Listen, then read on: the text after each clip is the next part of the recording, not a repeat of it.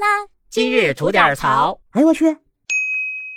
您好，我是不播新闻只吐槽的肖阳峰。昨儿啊，哥们儿，我看一视频，说的是当代年轻人是如何治理公共场所不文明行为的。说实话，看完以后啊，哥们儿在心中双挑大指啊，觉得这小哥们儿干的真地道。不得不佩服这届年轻人啊，脑回路那是相当的清奇啊！这视频呢是在江西南昌拍的，在一节人不算多的地铁车厢里边啊，有这么一大姐，相当的放纵不羁、爱自由啊，把这地铁车厢啊当成他们家客厅了，穿着个鞋往座上横着一躺，把自己那包啊往脑袋底下一垫，就在那儿躺着看手机。他可是真知道什么叫好吃不过饺子，舒服不过倒着呀！自己怎么舒服怎么来，完全不顾及那些世俗的眼光和道德的约束。旁边呢，因为人不是很多，大家基本都有座，因为没影响到自己的切身利益吧。大家遇到这种散德行的人啊，一般情况下都抱着多一事不如少一事这种想法，投去几吨重的鄙夷眼神也就罢了。但就在这时候啊，有一小伙子出手了。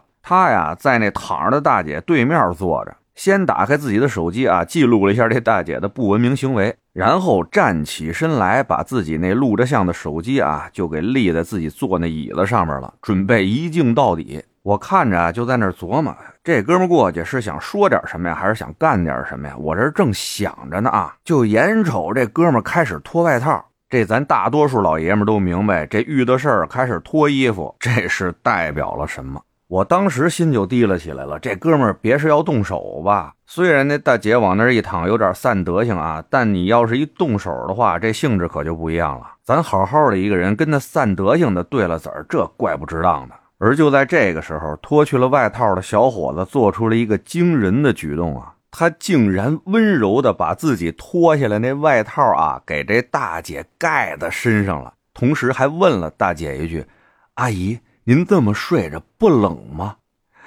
哎呀妈呀！我告诉你说啊，当时就把这大姐整不会了，有点那垂死病中惊坐起那架势啊，腾楞一下就坐起来了。当时脸上那表情啊都绝了，多好的演员你演不出来，带着几分的彷徨，几分的不解，几分的惊诧，还有那么一丝丝的羞涩，完全不知道这话该怎么接了。哎呀，这个给我看的就觉得这。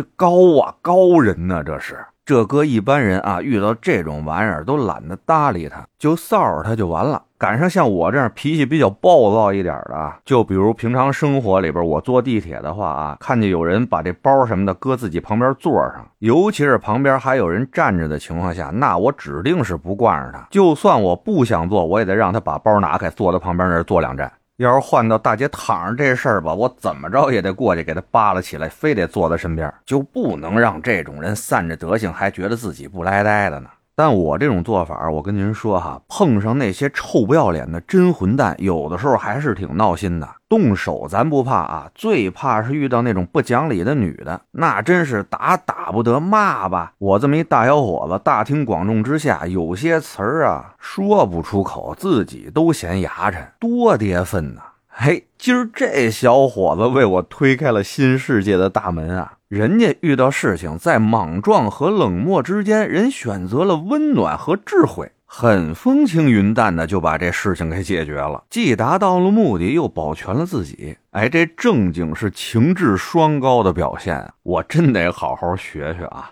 不过话说回来，这地铁上面是真出高人啊！还记着前一阵出那地铁判官吗？今儿又出了个地铁暖男，这允文允武的，有点卧龙凤雏那意思了啊！要不然老说有卧龙处必有凤雏呢，哎，诚不欺我呀！